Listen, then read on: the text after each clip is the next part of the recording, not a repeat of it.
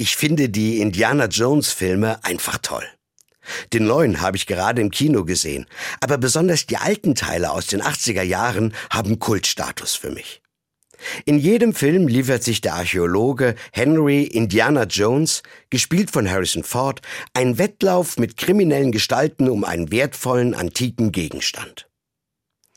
Im dritten Teil, Indiana Jones und der letzte Kreuzzug, ist das der heilige Gral. Gemeint ist damit der sagenhafte Kelch, den Jesus beim Abendmahl benutzt haben soll und der dann angeblich das Blut Christi am Kreuz aufgefangen hat. Natürlich ist das alles eine Legende und im Film wird das Ganze mit noch ganz viel mehr Fantasie angereichert. So stehen sich am Ende des Films Indiana Jones und sein Gegner, der mit den Nazis zusammenarbeitet, in einer Halle tief unter der Erde gegenüber. Dort sehen Sie eine Reihe von Kelchen in allen Formen und aus allen Materialien vor sich. Sie müssen sich entscheiden. Welcher ist der echte? Denn nur wer aus dem echten Kelch trinkt, lebt. Ist es der falsche, muss man sterben. Der böse Wissenschaftler sucht sich einen prunkvollen goldenen Kelch heraus. Er trinkt davon und stirbt sofort.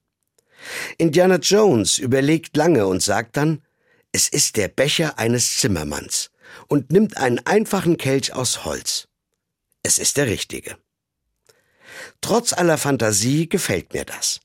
Der Kelch Jesu ist nicht etwas Teures oder Prunkvolles, er muss der Becher eines einfachen Mannes sein. Das sagt für mich etwas Wahres aus.